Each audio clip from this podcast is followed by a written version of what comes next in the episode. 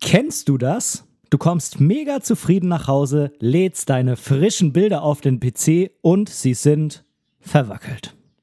In dieser Folge zeige ich dir Möglichkeiten, mit denen du genau das zukünftig vermeiden kannst.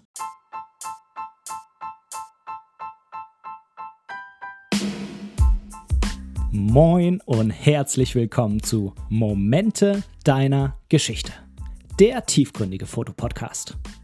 Mein Name ist Benedikt Brecht. Ich bin professioneller Fotograf und möchte in diesem Podcast meine Gedanken rund um die Fotografie mit dir teilen. Viel Spaß beim Zuhören.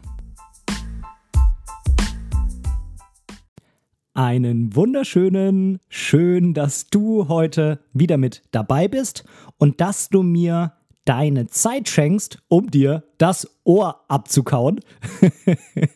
Draußen ist es ein unglaublich tolles, tolles Wetter. Wir haben den 31. März 2021 und das Wetter ist eigentlich schon seit vorgestern jetzt wieder ziemlich, ziemlich gut geworden. Vorgestern hatte ich noch einiges zu tun, ne, was man so kennt, Reifenwechsel und ähm, hier und da noch was einkaufen und so. Und ja, gestern konnte ich dann tatsächlich auch das erste Mal dieses schöne Wetter dieses Jahr genießen. Und ich war erstmal eine Runde laufen.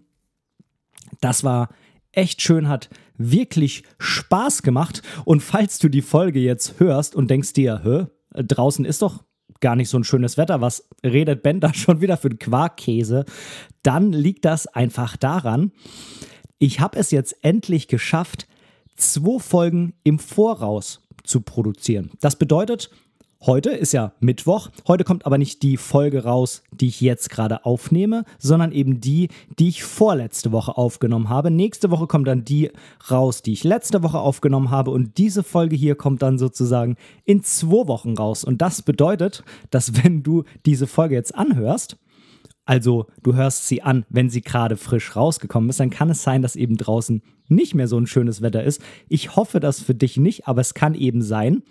Wenn du die Folge natürlich irgendwann später anhörst, dann ist ja sozusagen der Zeitpunkt sowieso ein bisschen unabhängig von der Aufnahmezeit. Aber wenn du eben einer der allerersten bist, die mittwochs abends diese Folge noch anhören, dann kann es eben jetzt sein, dass irgendwie Wetter oder sonstige Dinge nicht mehr so ganz zueinander passen. Aber du weißt dann jetzt, warum. Hintergrund des Ganzen ist ja schlicht und einfach, dass ich mir so einen kleinen Puffer erarbeitet habe, falls ich vielleicht auch einfach mal krank bin oder mal im Urlaub oder einfach mal eine Woche so viel mit meinem Hauptjob zu tun habe, dass ich einfach gar nicht zum Aufnehmen komme, dass ich so ein kleines Polster habe und ja, das im Notfall dann eben aufbrauchen kann und ja, dann wenn die Zeit da ist, mir das quasi dann wieder aufbau für den nächsten Notfall. Wichtig ist bei sowas natürlich immer, das mal als Tipp für dich, da muss ich jetzt auch selber wirklich drauf achten, dass ich ja diesen Notfallpuffer eben nicht für eine Zeit ausnutze, in der ich einfach mal irgendwie ja keine Lust habe, eine Folge aufzunehmen und das deshalb dann aufbrauche, sondern da muss man tatsächlich hinterher sein und äh, trotzdem fleißig jede Woche eine neue Folge produzieren, sonst ist der Puffer dann doch relativ schnell aufgebraucht. So, bevor wir jetzt zu einem neuen, ja, Format ist falsch, zu einer neuen Idee von mir kommen, möchte ich noch einmal auf letzte Woche eingehen. Denn letzte Woche hast ja du die Folge Schmögerkiste mit äh, It's All Good von Boogie gehört und ich habe mir die Folge im Nachhinein nochmal angehört. Ich höre die ja beim Schneiden immer das ein oder andere Mal nochmal komplett durch. Ich habe sie mir jetzt nochmal angehört und ich muss sagen, also das war tatsächlich schon eine extrem hart depressive Grundstimmung, die ich da in die Folge mit reingebracht habe. Das war so gar nicht meine Absicht. Aber ich war tatsächlich beim Aufnehmen dann irgendwie so in einem Flow drin, so in den Bildern drin, ähm, ja, dass ich einfach total krass berührt war von den Bildern. Das habe ich ja nun mal auch noch am Anfang der Folge in so einem kleinen Teaser nochmal mit angesprochen. Ich habe den halt direkt aufgenommen, nachdem ich die Folge aufgenommen habe. Das heißt, meine Stimmung war auch da noch ziemlich beeinflusst. Und deshalb jetzt hier an der Stelle nochmal ähm, rückblickend, ja, ich war da schon ziemlich in den Bann reingezogen und das hat sich alles sehr, sehr depressiv und schlimm angehört. Ähm, mir geht es natürlich soweit gut. Das war tatsächlich einfach nur dem Buch geschuldet und dass ich da in diesem Film so drin war. Ich habe dir in der Folge 21 ähm, auch in den Show Notes nochmal einen Link zu Boogies Website reingepackt und ich habe gesehen, da hat er auch das ein oder andere Bild von seinem Buch zum Anschauen bereitgestellt. Auch wenn du das Buch jetzt nicht hast, kannst du da vielleicht nochmal draufgehen und dir das ein oder andere Bild anschauen. Ich habe gesehen, mein in Anführungszeichen Lieblingsbild war da auch mit dabei. Also, wenn du die Folge gehört hast, dann schau doch einfach nochmal über den Link auf Boogies Website vorbei, falls du das noch nicht gemacht hast. So, und jetzt nochmal ein Schlückchen Kaffee und dann versuchen wir mal was Neues hier. Und zwar habe ich mir überlegt, dass ich in den Folgen hier eine Art Newsblog mit einspeisen will. Der Newsblog, der kann Dinge von, ja, von mir persönlich enthalten oder von meinem Business oder natürlich aber auch von der Kamera- und Fotowelt. Das kann alles damit drin sein. Und heute habe ich aber erstmal persönliche Dinge, und ich versuche jetzt, wenn ich die Folge schneide, jetzt irgend so einen mega coolen Jingle mit reinzubringen, der äh, ja einfach jetzt dann quasi ankündigen soll, jetzt kommt der Newsblock. Ich bin mir noch nicht sicher, ob ich das hinbekomme. Ich hoffe ja. Also falls ich es geschafft habe beim Schneiden, dann kommt jetzt der kleine Jingle.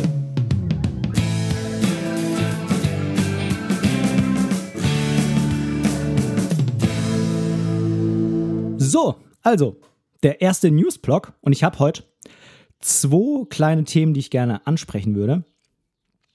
Zum ersten äh, meine Instagram-Kanäle. Ich habe bisher drei Instagram-Kanäle. Einmal den Momente deiner Geschichte, das ist der, den du auch hier unten verlinkt findest.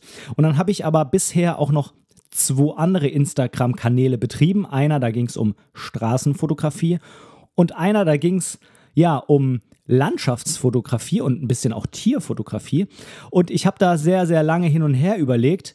Aber am Ende ist es nun so, ich werde die drei Kanäle zusammenlegen. Aber wenn du als äh, Hörer dieses Podcasts mir vielleicht dann auch bei meinem Instagram-Kanal folgst, ja, bei dem ich bisher immer eben auch auf diesen Podcast Bezug genommen habe, beziehungsweise hier auf den Instagram-Kanal, nämlich Momente deiner Geschichte, dann bist du super richtig, dann bleib da einfach, denn das wird mein Zukunftskanal. Das ist sozusagen bisher mein Business-Kanal und das soll auch mein Kanal weiterhin bleiben. Nur ich werde jetzt thematisch auch da das ein oder andere Mal von meinen anderen Kanälen mit reinbringen und meine anderen Kanäle demnächst löschen.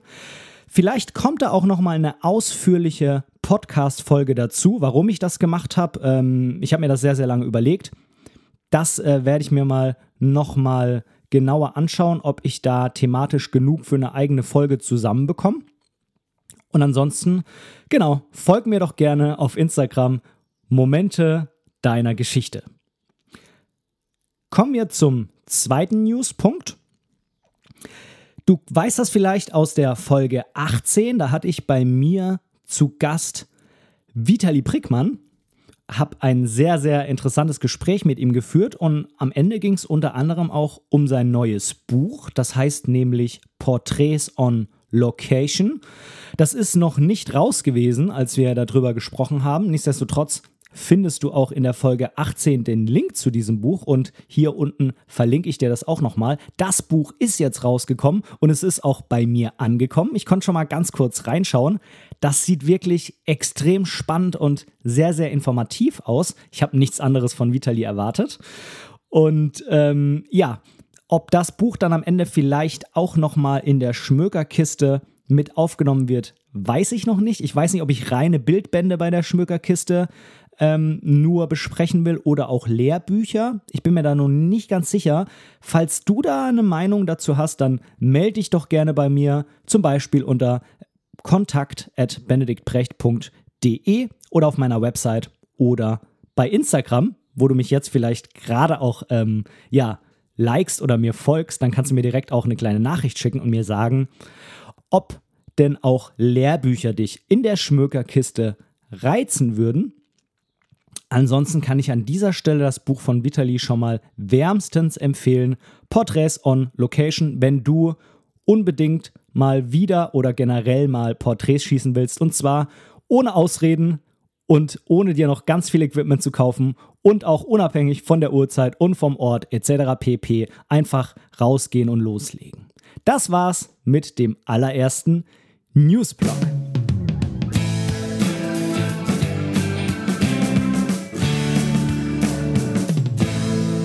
Und jetzt kommen wir zum heutigen Thema, dem Thema Hilfe, meine Bilder sind verwackelt und was kannst du dagegen tun? Tja, ich kenne das von meiner Anfangszeit der Fotografie sehr, sehr gut. Da, ja, da hat man des Öfteren doch mal verwackelte Bilder und weiß eigentlich gar nicht so genau, woran das liegt. Noch viel schlimmer, man macht dann Fotos mit seinem Smartphone und da sind die nicht verwackelt. Und man denkt sich, okay, vielleicht ist das Fotografieren irgendwie einfach nichts für mich. Dabei liegt es einfach nur an gewissen Parametern und auch Herangehensweisen, die ja man am Anfang vielleicht so einfach nicht auf der Kette hat, aber da werde ich dir in der heutigen Folge helfen, die Sache mit dem Verwackeln in den Griff zu kriegen. Tja, allem vorweg mal, worum geht es denn bei meinen Tipps nicht?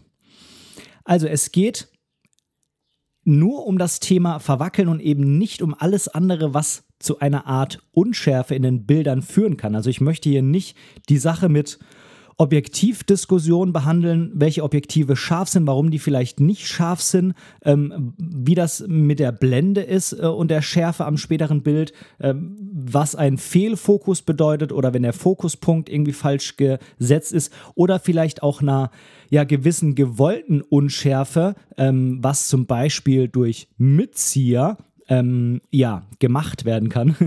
ähm, oder vielleicht auch einfach eine generell eine bewusste Unschärfe im Bild. Das soll alles nicht der, die, das Thema sein, sondern hier soll tatsächlich das Thema sein, das Bild ist verwackelt und was kann ich dagegen tun? Ich will das nicht, dass es verwackelt ist. Und eben auch ganz klar der Unterschied unscharf versus verwackelt. Und das kann man eigentlich, wenn man mal zwei solche Bilder gegenübergestellt hat, kann man das in Zukunft eigentlich ganz gut identifizieren, ob das jetzt einfach ein unscharfes Bild ist oder ob es verwackelt ist.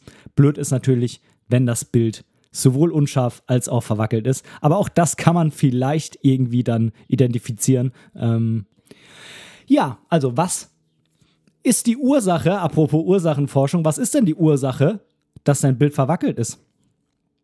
Und das mag jetzt irgendwie sehr banal klingen, die Kamera ist nicht ruhig genug.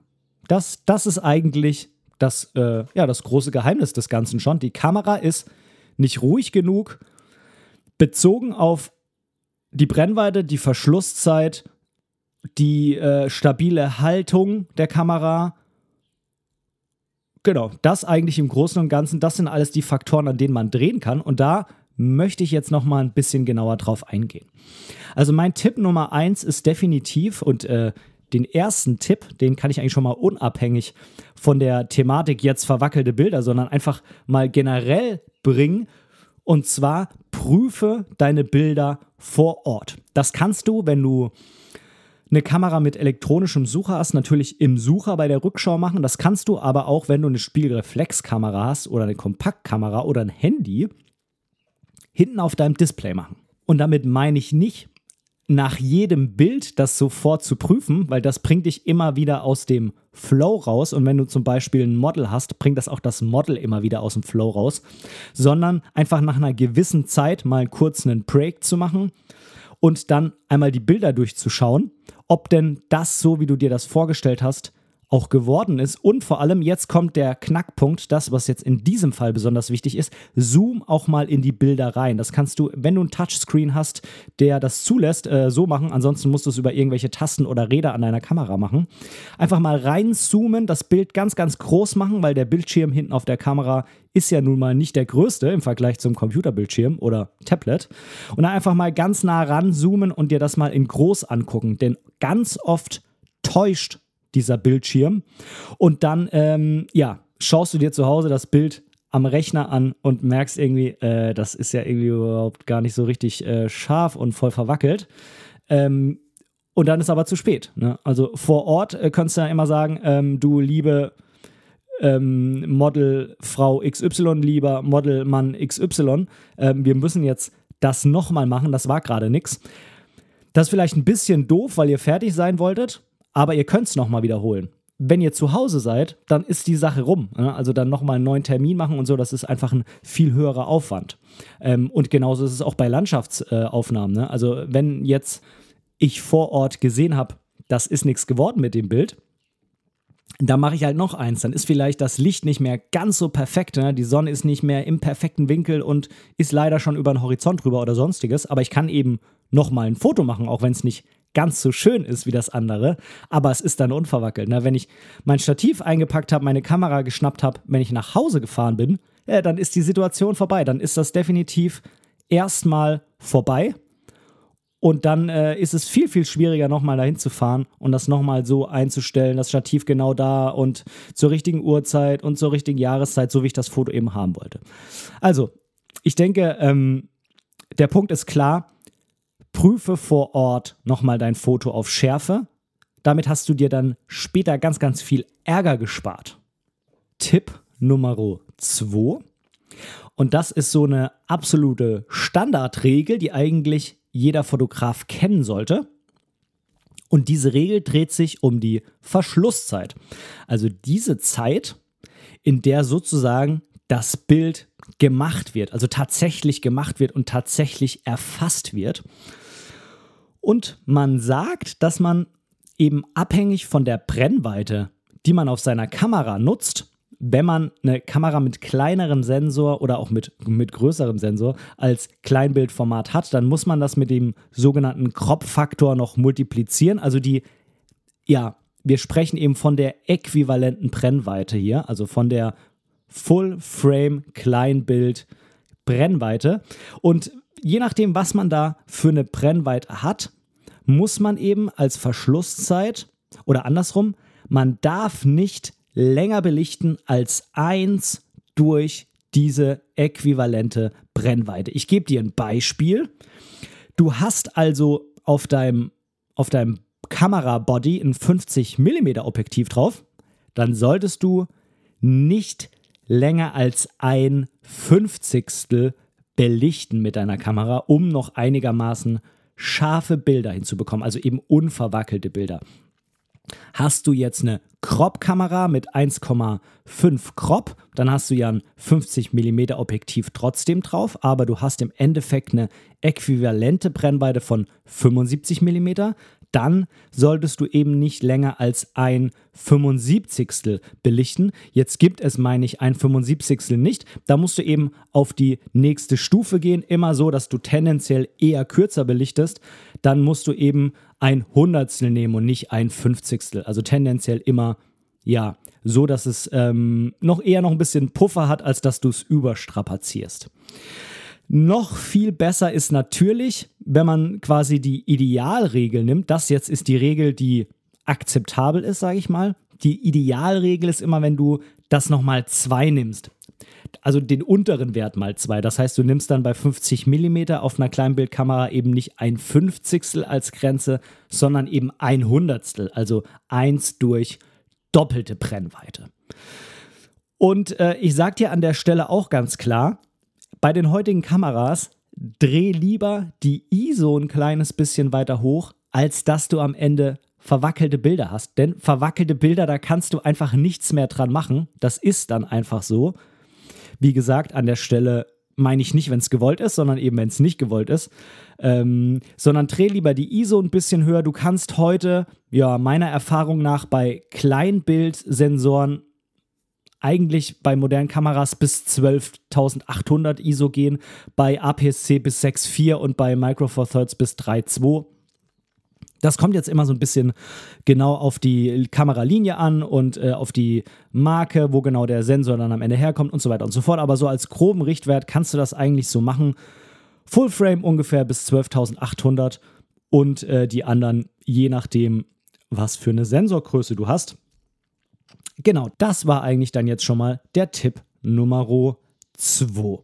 Und jetzt kommen wir zum Tipp Nummer 3 und der ist eigentlich auch, ja, so einfach, und trotzdem macht man ihn andauernd nicht. Und da muss ich mir auch immer wieder selber an die eigene Nase fassen und immer wieder auf mich selber acht geben, dass ich das auch tatsächlich mache. Und zwar zu versuchen, die Kamera möglichst stabil zu halten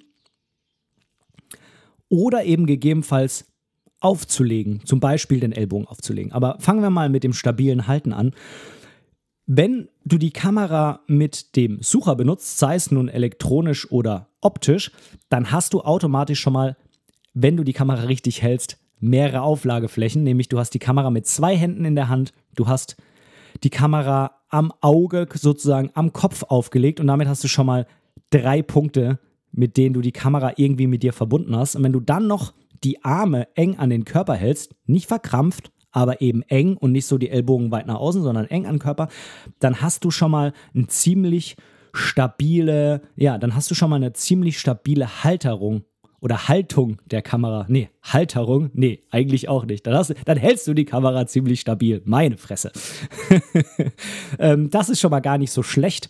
Ähm, wenn du mit dem Bildschirm fotografieren willst, also die Kamera tendenziell ein bisschen weiter weg von dir hältst, dann ist es sehr, sehr praktisch, wenn du eben den Gurt um den Nacken hast und dann kannst du sozusagen, wenn er nicht zu lang ist, die Kamera in den Gurt hineindrücken, sodass der ganz straff ist. Auch das ist eine Möglichkeit, die Kamera sehr stabil zu halten, denn auch da hast du dann am äh, im Endeffekt wieder drei Punkte, wenn du beide Hände nimmst, nämlich die beiden Hände und eben den Gurt, mit dem du dann noch am Nacken quasi die dritte Auflagefläche, den, den dritten Punkt hast. Ja, und äh, der andere Punkt ist natürlich, du kannst die Kamera auflegen. Entweder die Kamera an sich, wenn du irgendeine Mauer oder irgendwas hast, äh, wo das mit der Höhe auch tatsächlich dann mit dem Bildausschnitt passt, wenn das da drauf liegt. Naja, oder du, ja, du packst deinen Ellbogen auf irgendwas drauf äh, und kannst dann sozusagen abstützen. Oder du kannst dich an eine Mauer anlehnen. Auch das bringt Stabilität. Also alles ist quasi stabiler als mit der Kamera einfach irgendwo zu stehen. Auch wenn du irgendwo bist und da ist nichts, was kannst du auch machen? Du kannst ihn natürlich auch abhocken, wenn das auch das, ne, mit dem Bildausschnitt passt so leicht von unten, dann kannst du deinen Ellbogen auf dein Knie abstützen und auch dann hast du wiederum eine Auflagefläche. Oder du legst dich auf den Boden und äh, kannst dann auch da die Ellbogen dann sogar beide abstützen. Also du merkst, worauf ich hinaus will. Das ist so ein Thema, was man immer wieder im Hinterkopf haben sollte. Ähm, kann ich irgendwie meinen Stand verbessern? Was kann ich jetzt gerade noch tun, um das noch ein bisschen stabiler zu halten, noch ein bisschen mehr aufzulegen, irgendwo mich anzulehnen oder sonstiges? Das ist so ein Evergreen, den man immer im Hinterkopf haben soll. Und das ist auch völlig unabhängig davon, wo man gerade mit seiner Fotografie ist, ob man gerade am Anfang steht oder ob man schon Vollprofi ist. Das ist immer ein Ding, was man irgendwo so im Hinterkopf haben sollte. Und jetzt zum Punkt Nummer 4 sozusagen. Das ist ja nochmal ein bisschen quasi eine Stufe weiter, nämlich ein Stativ. Und Stative werden von Anfängern oft gar nicht so gerne benutzt, weil das halt schon irgendwie, naja, man muss noch mal was mit rumschleppen, es kostet noch mal Geld. Es macht alles langsamer. Das äh, ist für mich auch immer noch einer der Gründe, häufig kein Stativ zu nehmen. Es ist halt aufwendig. Man muss das aufbauen, man muss es hinstellen, man muss die Kamera einspannen. Der Bildausschnitt zu wählen dauert irgendwie immer länger, als wenn man halt einfach die Kamera rumschwenkt, weil man sie in der Hand hat. Aber ich kann dir sagen, so ein Stativ ist Gold wert. Und das ist auch völlig egal, ob das so ein kleines Mini-Stativ fürs Smartphone ist oder ein großes für die ähm, Kompaktkamera oder ein ganz großes äh, für die Spiegelreflex äh, mit dem riesigen äh, Zoom-Objektiv. Das ist äh, völlig egal. So ein Stativ ist immer richtig geil. Warum? Ähm, weil es dich komplett unabhängig von der Verschlusszeit macht, gemäß dem Fall, du hast irgendwie keinen Wind oder sonstiges, sondern du kannst damit eben einfach, sagen wir mal, 30 Sekunden belichten dementsprechend mit der ISO extrem weit unten bleiben und hast dann trotzdem ein gut belichtetes Bild. Also so ein Stativ ist wirklich Gold wert. Vor allem, wenn die noch ein bisschen größer sind, sind die logischerweise auch stabiler. Ein bisschen teurer auch, aber eben auch stabiler. Und man kann dann auch unten was dranhängen, zum Beispiel den Fotorucksack, der ja bei den meisten sowieso dann auch irgendwie immer recht schwer ist, also ein sehr gutes Gegengewicht ist. Ähm, und dann kannst du damit das Stativ noch zusätzlich stabilisieren. Wie gesagt, Nachteil davon ist, dass es dich eben etwas, ja, bindet. Also es macht dich einfach weniger flexibel, so ein Stativ. Ne? Und wenn du dann zum Beispiel besonders bodennah willst, dann geht das mit dem Stativ entweder nicht oder du musst dann anfangen, die Mittelstange rauszuschrauben und umzudrehen, dass du dann das quasi Ganze von unten dann ranschraubst, dass du so bodennah kommst. Also es, es sind einfach ein paar Dinger, die bei einem Stativ eben hemmen. Aber es kommt, wie immer, auf den Anwendungsfall an. Machst du Landschaftsfotografie, weißt du genau, ich werde auf diesem Berg stehen und in dieser Richtung ist der Sonnenaufgang und das wird mein Motiv dann ist das ja völlig egal. Dann nimm dein Stativ, umso besser, dann kannst du das da hinstellen. Äh, kannst auch schon 20 Minuten vor Sonnenaufgang fertig sein und der Bildausschnitt, der ist ja immer noch gleich. So, wenn du die Kamera hinhalten musst und dann geht's los, dann äh, weißt du vielleicht gar nicht mehr, ah, wo habe ich denn jetzt angehalten und was wollte ich denn drauf haben und sonstiges. Also es hat auch Vorteile. Wenn du jetzt zum Beispiel aber eine Hochzeit fotografierst und quasi unterwegs bist zu Fuß und da ganz viele Momente einsammeln willst und auch flexibel reagieren willst ähm, und dich schnell drehen willst und irgendwo noch hinhuschen und sonstiges, dann ist so ein Stativ natürlich völlig ungeeignet. Also es kommt auch einfach immer, wie auf dieser Welt bei allem, es kommt drauf an. So, habe ich noch was vergessen zum Thema Stativ? Ja, du kannst beim Thema Stativ natürlich auch einen Fernauslöser benutzen. Ein Fernauslöser bedeutet im Endeffekt, dass du die Kamera auslöst von der, von der Ferne. Also das heißt entweder, das geht irgendwie per Infrarot, per Bluetooth oder per Kabel und du hast dann sozusagen deinen Auslöseknopf verlagert, wenn man so will. Du kannst das auch mit dem Handy machen, wenn du da die Kamera-App deines Herstellers drauf installiert hast. Vorteil ist dann natürlich, du musst die Kamera nicht anfassen beim Auslösen, denn bei jedem Auslösen bringst du sozusagen deine Kamera auch irgendwie in Bewegung, auch wenn es nur minimal ist. Und mit so einem Fernauslöser kannst du das Ding eben starten, ohne dass du das Gehäuse, das Stativ und sonst irgendwie alles anfasst. Das ist natürlich einer der ganz großen Vorteile noch beim Stativ und quasi nochmal so ein kleines Upgrade für die Nutzung mit Stativ. So, jetzt habe ich aber bei Stativ auch nichts mehr vergessen. Und jetzt kommen wir noch zum letzten Punkt. Zum Punkt Stabilisator. Und Stabilisator meint zum einen im Objektiv, zum anderen im Kameragehäuse. Es gibt einfach ziemlich viele Objektive, die einen Stabilisator in sich verbaut haben bei den Kameras wird das jetzt auch bei den größeren Sensoren immer mehr State of the Art. Das war lange nur bei Micro Four Thirds und bei manchen ähm, APC-Kameras der Fall. Mittlerweile nimmt das auch komplett Einzug in die Full-Frame-Welt. Die Stabilisatoren im Gehäuse. Und ja, so ein Stabilisator sorgt einfach dafür, dass man die Kamera ein bisschen bewegen kann und der Sensor trotzdem durch eine ausgeklügelte Mechanik stabil gehalten wird. Das geht natürlich nur bis zu einem gewissen Punkt, aber je nach Kamera, Body und Hersteller und Objektiv kann man da schon mal bis zu fünf Blendenstufen ausgleichen. Und fünf Blendenstufen, das ist ganz einfach. Das kannst du dir mal bei der Verschlusszeit so überlegen. Immer wenn du die Verschlusszeit verdoppelst, dann hast du eine neue Blendenstufe. Beispielsweise, du hast einen Stabilisator, der drei Blendenstufen abfängt. Ich mache jetzt mal drei, damit wir nicht so viel rechnen müssen. Dann kannst du eben statt einer Hundertstel, eine Fünfzigstel, eine Fünfundzwanzigstel, eine Zehntel aus der Hand halten. Das wäre so ein Drei-Stufen-Stabilisator. Tja, das kommt immer so ein bisschen drauf an, ob das am Ende wirklich so viel aushält wenn man ein Bild macht, kann es häufig sein, dass es dann trotzdem irgendwie nicht so ganz scharf ist. Man muss das also einfach auch auf mehrere Bilder sehen. Das heißt, man macht dann einfach mal 10, 20 Bilder und davon sind dann einfach eben deutlich mehr scharf, als wenn man diese Bilder dann ohne Stabilisator macht, dass das bei jedem Schuss top funktioniert, kann ich mir nicht vorstellen, habe ich auch nicht die Erfahrung gemacht. Aber es bringt auf jeden Fall bei den meisten oder bei vielen Bildern schon dann äh, diese Stabilisierung mit rein.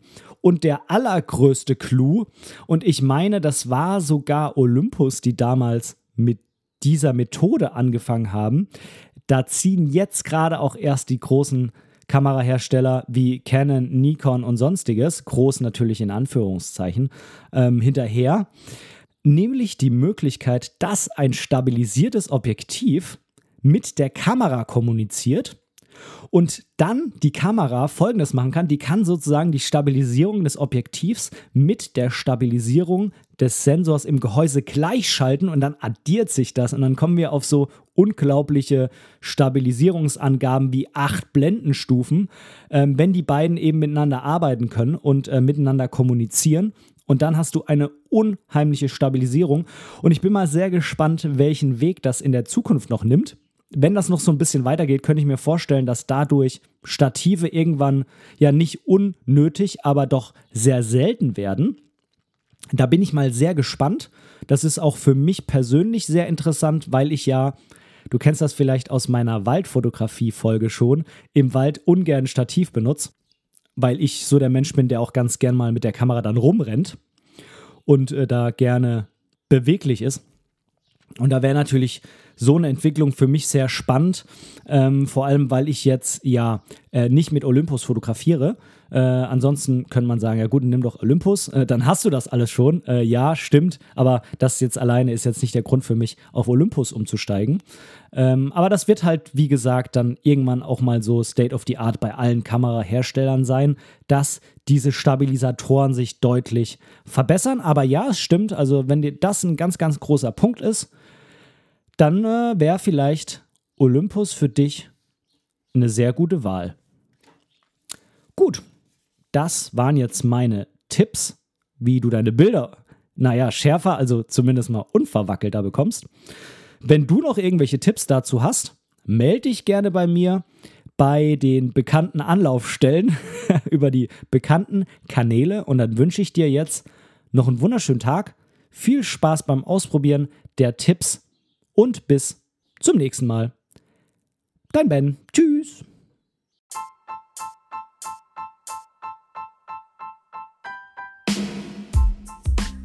An dieser Stelle möchte ich Danke sagen. Danke, dass du mir für diese Episode dein Ohr geliehen hast. Denn als Hörer bist du der wichtigste Teil meines Podcasts. Hast du Themenwünsche oder Verbesserungsvorschläge? Oder möchtest du in einer Episode sogar Teil dieses Podcasts werden? Dann kontaktiere mich doch gerne über meine Website www.benediktbrecht.de. Dort findest du auch die Links zu all meinen Social-Media-Kanälen.